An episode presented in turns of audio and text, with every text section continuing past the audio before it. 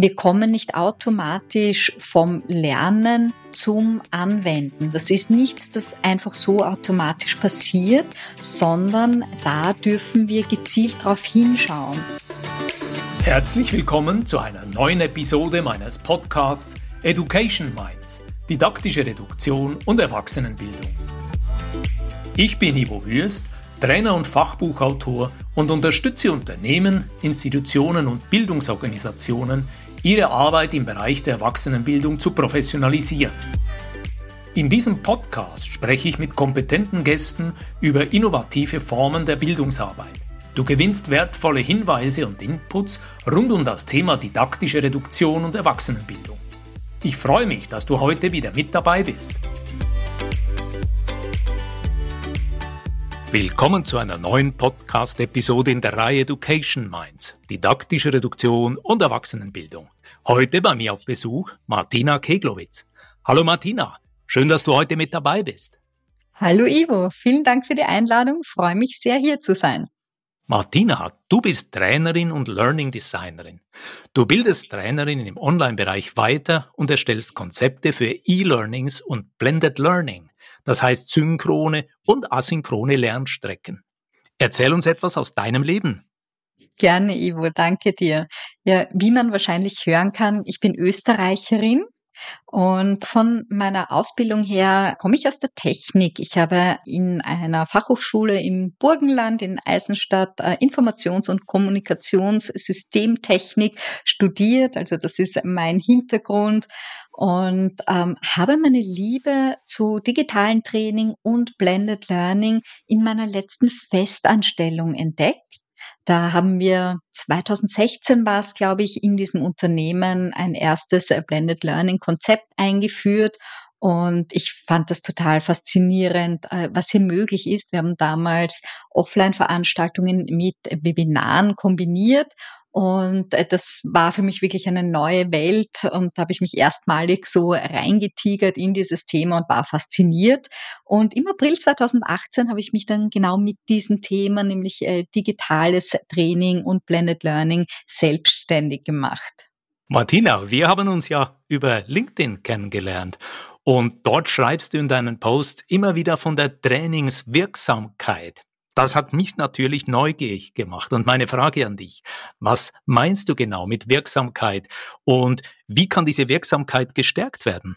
Für mich äh, bedeutet Trainingswirksamkeit, dass die Menschen, die in ein Training gehen, nach dem Training dann etwas anders machen. Und im Unternehmenskontext soll das dann natürlich auch auf die Unternehmensziele einzahlen. Und in ganz vielen Unternehmen wird leider noch sehr viel Geld und Zeit verschwendet für Trainings, die eben nicht wirksam sind, wo dann eben nicht umgesetzt wird. Und da gibt es eine sehr interessante Studie von Professor Brinkerhoff.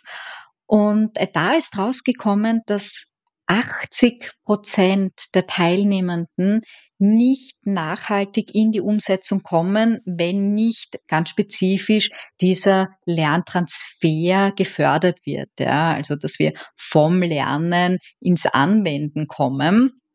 Und da haben wir auch ein schönes Modell, nämlich das Kirkpatrick-Modell, das mit verschiedenen Ebenen arbeitet.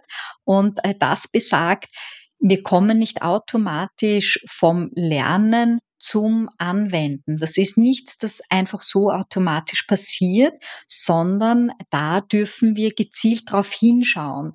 Da wird in äh, diesem Kirkpatrick-Modell von so einem, einem sogenannten Driver-Package gesprochen, damit wir vom Lernen zum Anwenden kommen. Und äh, das ist äh, ganz, ganz spannend, äh, um hier wirklich anzusetzen, denn nur weil wir was gelernt haben, bedeutet das noch lange nicht, dass sich irgendetwas nach dem Training dann verändert oder äh, dass das Gelernte auch wirklich aufs Erreichen der Unternehmensziele einzahlt. Und das ist zum einen überraschend, also 80 Prozent, das ist ein Wahnsinn, wenn man sich das mal überlegt, wie viel äh, Geld und äh, Zeit hier reinfließt. Und zum anderen ist es aber auch irgendwie klar, wenn wir uns jetzt denken, Lernen ist ja eigentlich immer ein Prozess. Und so ein Tagestraining ist einfach mal ein Impuls, aber da sind wir noch nicht in einem Prozess. Und deswegen finde ich Blended Learning eben so schön, weil hier haben wir die Möglichkeit, die Menschen länger zu begleiten und eben hier einen Lernprozess ähm, umsetzen zu können. Ganz wichtig ist dabei auch, dass wir uns die Unternehmenskultur anschauen. Die kann hier förderlich oder hinderlich sein für den Transfer. Und wenn wir gezielt äh, auf die Live-Termine schauen, egal ob Online- oder Offline-Präsenztermine, dann geht es auch hier natürlich um die Wirksamkeit. Und da bin ich sehr begeistert äh, vom Konzept Training from the Back of the Room von Sharon L. Bowman, wo es darum geht, äh, dass wir ja die Menschen wirklich ins Tun bringen in unseren Live-Veranstaltungen. Und das zahlt eben auch auf diese Wirksamkeit ein. Lass mich hier mal anknüpfen, Martina. Du hast Kirkpatrick erwähnt. Weißt du, ich habe damals 2014, als er gestorben ist, einen kleinen Nachruf auf meinem Blog veröffentlicht. Dort habe ich Donald L. Kirkpatrick als Vater der Trainingsevolution bezeichnet. Er ist ja bekannt für dieses Vier-Ebenen-Modell, das er bereits in den 1950er Jahren propagierte und damals auch diese Begriffe einführte Reaction, Learning, Behavior und Results. Mhm. Wenn ich mich richtig erinnere, ging es bei ihm damals darum, dass er mit diesen Kriterien auch benennen wollte, wie wir Wirksamkeit von Trainings besser fassen können. Und auf Deutsch lauten seine vier Begriffe in der Regel erste Ebene Reaction, Zufriedenheit, zweite Ebene Learning, das eigentliche Lernen und schließlich dritte Ebene Behavior, das Verhalten, nachdem dieser Lernprozess schon ein bisschen fortgeschritten ist. Und auf der vierten Ebene die Results, auf Deutsch wären das wohl die Ergebnisse. Und du hast vorhin auch die Unternehmenskultur angesprochen. Kannst du uns hier ein Beispiel geben, inwiefern auch diese Unternehmenskultur Einfluss auf die Trainingswirksamkeit hat? Sehr gerne. Das ist super spannend, denn die Unternehmenskultur oder vielleicht genauer die Lernkultur im Unternehmen, die ja spielt in unterschiedlichen Bereichen eine Rolle. Wenn ich dir hier ein Beispiel gebe, stell dir vor, ein Teilnehmer kommt total motiviert aus einem richtig guten Training. Also das Training war perfekt gemacht, äh, die Trainerin war super, Teilnehmer ist hoch motiviert. Er kommt zurück ins Unternehmen und seine Führungskraft hat weder Interesse daran, was er gelernt hat, ähm, noch ist die Führungskraft bereit, ihm Zeit zu geben, um das Neue wirklich anzuwenden, sondern das sind äh, neue Projekte zu erledigen. Und äh, da gibt es jetzt keine Zeit, um irgendwelche tollen neuen Dinge auszuprobieren oder äh, dem einfach Zeit zu geben, weil etwas Neues anzuwenden kostet einfach mal ein bisschen mehr Zeit, solange ich da noch nicht viel Übung drin habe dann kann der Teilnehmer noch so viel gelernt haben, noch so motiviert sein. Die Chance, dass er wirklich nachhaltig das Gelernte umsetzt, ist relativ gering, weil die Lernkultur nicht förderlich ist. Hier ganz spezifisch die Lernkultur im Team gestaltet durch die Führungskraft. Ein weiterer Bereich, wo die Unternehmenskultur eine große Rolle spielt und äh, da müssen wir immer drauf schauen, wenn wir die Trainings konzipieren, ist, sind denn äh, die Mitarbeiter und Mitarbeiterinnen selbstständiges Lernen überhaupt schon gewohnt? Oder gehen sie immer zu Präsenz- oder Live-Online-Trainings, aber haben noch nie ein Training gemacht, wo sie auch äh, selbstständig lernen müssen in Selbstlernphasen? Wenn wir mit so einer Unternehmenskultur konfrontiert sind und hier Blended Learning einführen wollen, wo einfach auch Selbstlernphasen ein Teil davon sind, dann ist es wichtig, dass wir hier ganz genau besprechen mit dem Auftraggeber oder der Auftraggeberin, wo und wann können denn die Menschen lernen? Wie können wir das gestalten, dass sie wirklich den Raum dazu bekommen und hier auch Hilfe zum äh, Selbstlernen geben? Deine Gedanken kann ich gut nachvollziehen. Das ist interessant, dass du die Verantwortung auch nicht nur beim Mitarbeitenden lässt, sondern quasi bei der Abteilung, bei der Teamleitung, im Prinzip bei der ganzen Organisation und ihrer Unternehmenskultur oder eben Lernkultur. Das heißt für mich, dass dort auch aktiv nachgefragt wird, der Mitarbeiter, die Mitarbeiterin, was hast du gelernt? Wollen wir schauen, ob du hier Anwendungsmöglichkeiten dazu findest. Martina, du konzipierst für Unternehmen auch E-Learnings. E-Learning bietet ja viele Vorteile wie Flexibilität, Verfügbarkeit und oft auch tatsächlich Kostenersparnisse. Allerdings haben Bildungsfachleute und Personalentwickler auch einige Bedenken hinsichtlich der Wirksamkeit dieser Methode. Ich zähle mal drei typische Schwachstellen auf, die in meinem Netzwerk von Bildungsfachleuten häufig genannt werden. Erstens mangelnde praktische Anwendung. E-Learning kann oft Theorie und Wissen gut vermitteln, aber es kann schwierig sein, praktische Fertigkeiten oder Verhaltensänderungen zu trainieren. Zweitens mangelndes soziales Lernen. Viele Lernprozesse profitieren von der Interaktion und dem Austausch mit anderen Menschen. Dies kann in einer digitalen Lernumgebung begrenzt sein, insbesondere wenn sie asynchron stattfindet. Und als dritten Punkt Selbstmotivation und Disziplin. E-Learning erfordert oft ein hohes Maß an Selbstmotivation und Durchhaltewillen von den Lernenden.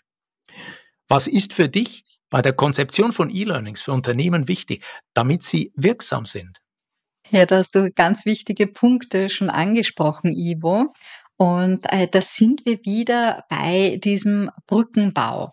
Ich finde es äh, ganz wichtig, dass die E-Learnings nicht nur für sich selbst stehen, sondern dass wir auch hier wieder Brücken bauen, um diesen Transfer wieder in den Arbeitsalltag zu ermöglichen. Als Beispiel kann ich dir hier ein Projekt nennen äh, für Auszubildende. In Österreich sprechen wir davon Lehrlingen. Und äh, hier haben wir E-Learnings produziert und äh, da haben wir darauf geschaut, dass wir immer wieder ähm, sogenannte Call to Actions einbauen für den Transfer. Zum Beispiel war so ein Call to Action, lieber Auszubildende, gehe jetzt zu deinem Ausbildner oder deiner Ausbildnerin und begleite sie zu einem Kundenberatungsgespräch. Schau dabei ganz genau zu, besprich das Gespräch dann im Nachgang mit deinem Ausbildner oder deiner Ausbildnerin und komm dann zurück zur Lernplattform und poste hier im Forum dann äh, deine Erkenntnisse. Damit schaffen wir genau eine solche Brücke vom E-Learning hin in die reale Arbeitswelt. Nebenbei fördern wir auch soziale Kompetenzen, kommunikative Kompetenzen und wir geben auch dem Ausbildner, der Ausbildnerin oder eben auch der Führungskraft einen Anknüpfungspunkt, um hier äh, wieder ins Gespräch zu kommen, um hier das eigene Wissen weiterzugeben. Und was auch wichtig ist, was oft vergessen wird, Häufig werden wirklich ganz tolle E-Learnings konzipiert und ausgearbeitet und die werden dann auf eine Lernplattform im Unternehmen hochgeladen und dann passiert nichts mehr. Und dann wundert sich das Unternehmen, warum haben wir keine Zugriffe auf das E-Learning? Das heißt, auch da dürfen wir weiterdenken und schauen, okay, wie können wir denn Anreize schaffen, damit dieses E-Learning dann auch tatsächlich genutzt wird. Also es nur hochzuladen, es technisch verfügbar zu machen, reicht nicht. Wir müssen da auch immer die Menschen abholen. Martina, du hast als Expertin in E-Learning und Lerndesign ganz viel Erfahrung und hast sicherlich viele unterschiedliche Arten von Lernmaterialien erstellt. Mich nimmt Wunder von dir zu hören, wie sieht so eine konkrete Zusammenarbeit mit einer Auftraggeberin aus? Wie sieht so ein Prozess aus, wenn du ein neues E-Learning-Modul von Anfang bis zum Ende gestaltest? Ja, das ist ein, ein ganz spannender Prozess und äh, der beginnt natürlich immer mit der Zieldefinition. Also wo soll denn die Reise hingehen? Welche Ziele möchten wir denn mit diesem E-Learning erreichen? Also ganz genau wie auch äh, bei einem Präsenztraining schauen wir mal äh, hin, wo soll denn die Reise hingehen? Häufig äh, gibt's auch schon vorhandene Materialien. Das heißt, da sichten wir mal, okay, was gibt's denn schon dazu? Worauf können wir aufbauen? Was hat die Zielgruppe vielleicht zu dem Thema schon gehört? Wo ist das eingebettet? Ja, kommt vielleicht vorher, nachher noch irgendwas?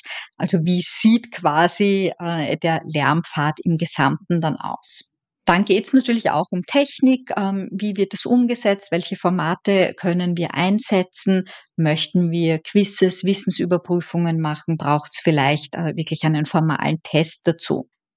Dann sind natürlich auch so Überlegungen äh, zu treffen wie sprachliche Dinge.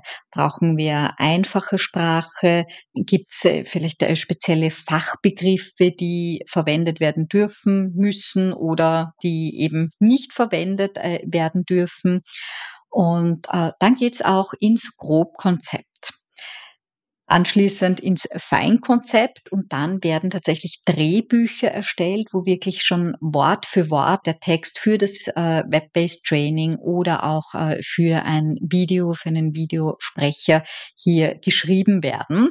Und da ist es ganz wichtig, das hat die Erfahrung gezeigt, dass wir hier ganz eng mit den Fachexperten und Fachexpertinnen zusammenarbeiten und nicht ein ganzes Konzept fertigstellen bis zum Drehbuch und dann geht's in die Abnahme, äh, sondern dass wir wirklich in der Regel machen wir wöchentliche Meetings, um zu sehen, laufen wir da eh in die richtige Richtung. Dann können die Fachexperten und Expertinnen hier auch schon dazu sagen, ah nein, sie da, da fällt mir jetzt gerade zum Beispiel noch etwas ein oder das ist so nicht ganz klar formuliert. Also das hat sich einfach hier gut bewährt.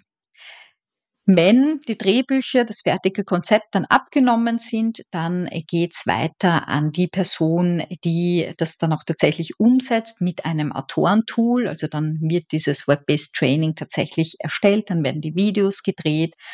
Dann ist auch nochmal wichtig, dass es einen finalen Check gibt, auch wieder von den Fachexperten und Expertinnen. Ist jetzt wirklich alles korrekt? Und häufig geht's dann auch noch, zum Beispiel in der Schweiz, ähm, braucht man es in der Regel in die Übersetzung.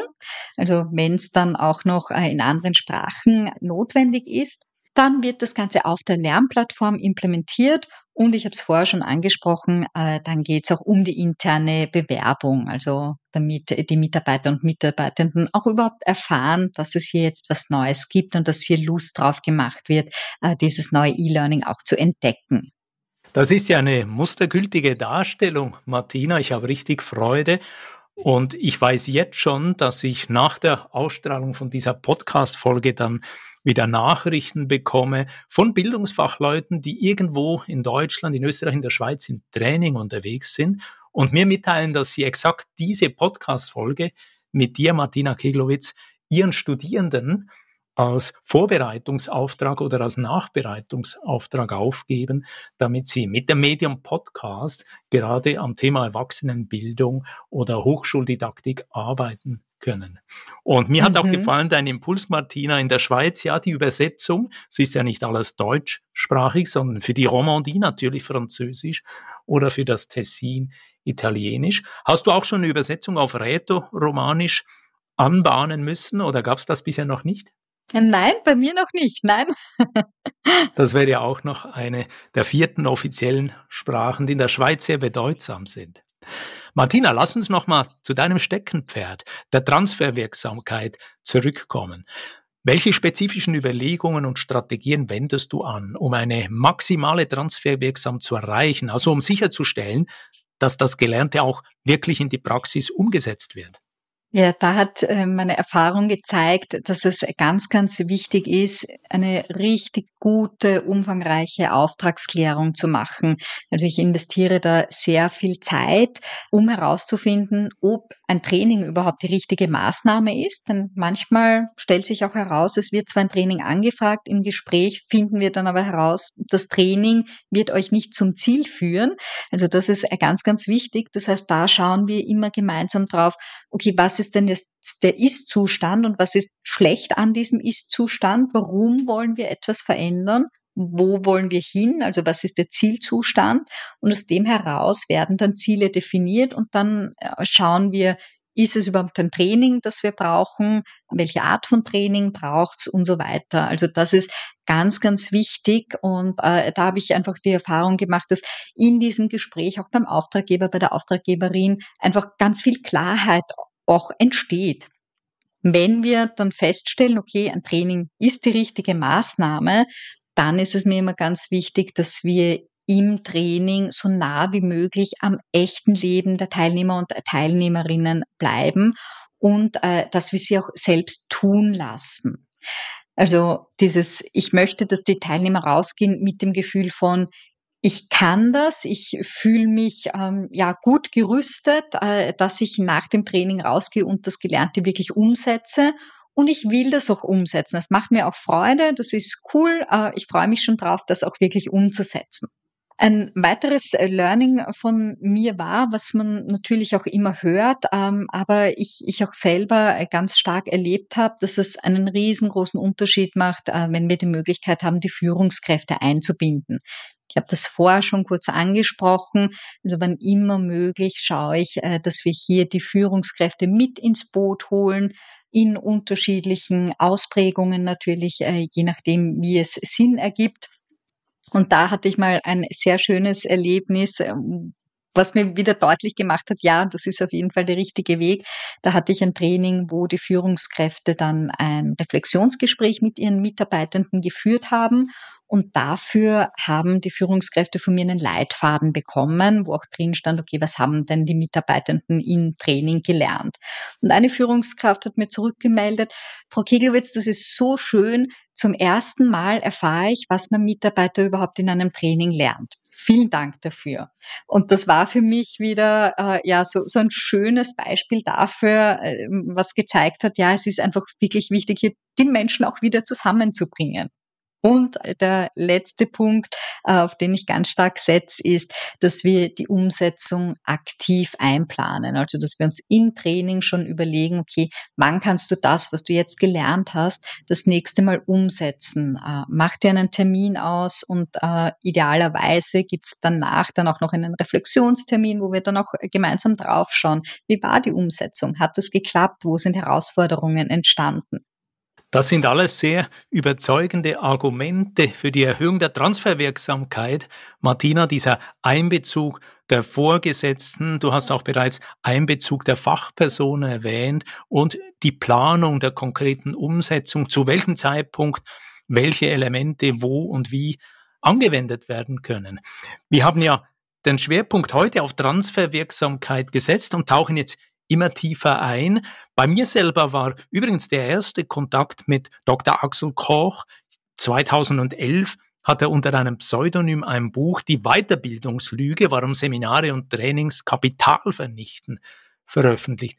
Und mit ihm hatte ich auch ziemlich genau vor einem Jahr im August 2022 die Podcast-Folge Mission nachhaltige Veränderung aufgezeichnet. Und beim Thema Transferwirksamkeit ist für mich in meiner Lernbiografie immer auch die Dr. Ina Weinbauer Heidel sehr wichtig. Hast du mit ihr auch Berührungspunkte mit Dr. Ina Weinbauer Heidel? Ja, absolut. Ich habe äh, bei ihr die Ausbildung gemacht zur Transferdesignerin und äh, biete hier auch äh, die Transferstrecken jetzt an. Fantastisch, weil sie arbeitet ja mit diesen zwölf Stellhebeln der Transferwirksamkeit und das sind ja Argumente, die ich bei dir jetzt in sehr ähnlicher Form auch wieder höre. Das heißt, ich merke natürlich, du hast diese Impulse von ihr aufgenommen und bei dir eingebaut in deinem Ansatz. Und die beiden Pioniere, ich glaube, man kann schon sagen, Dr. Axel Koch und die Ina Weinbauer-Heidel sind Pioniere für Transferwirksamkeit. Da gibt's auch eine Verbindung zu didaktischer Reduktion. Und hier will ich dir den Ball nochmal zurollen. Wo und zu welchem Zeitpunkt nimmst du Rückgriff auf Empfehlungen oder Instrumente der didaktischen Reduktion? Ja, das kommt bei mir tatsächlich eigentlich immer äh, zur Sprache in meinen Train-the-Trainer-Weiterbildungen. Denn dort erlernen die Teilnehmenden äh, ganz viele verschiedene Methoden, um die Menschen in ihren Trainings ins Tun zu bringen. Und das Hauptgegenargument ist, dass die Leute sagen, ja, die Methoden sind eh gut und sie verstehen auch, dass das hilfreich ist, aber sie sagen mir, Martina, wir haben einfach zu viel Stoff und zu wenig Zeit. Wir haben keine Zeit, um die Leute ins Tun zu bringen, weil natürlich, wenn ich keine Zeit habe oder zu gefühlt zu wenig Zeit, ist das einfachste, ich trage vor, damit bringe ich am meisten Stoff unter. Und genau dann kommt die didaktische Reduktion ins Spiel, ja, um hier zu sagen, okay, wie können wir es denn schaffen, Inhalte äh, ja loszulassen, um dafür die Wirksamkeit zu steigern. Und das ist immer eine ganz spannende äh, Diskussion und eine große Herausforderung, absolut. Aber das, das kennst du natürlich, Ivo. Ja, das klingt mir sehr vertraut. Viel Zeit, zu viel Stoff. Dabei geht es doch darum, dass die Lernenden in der Situation auch ans Üben, Anwenden kommen, ans Ausprobieren.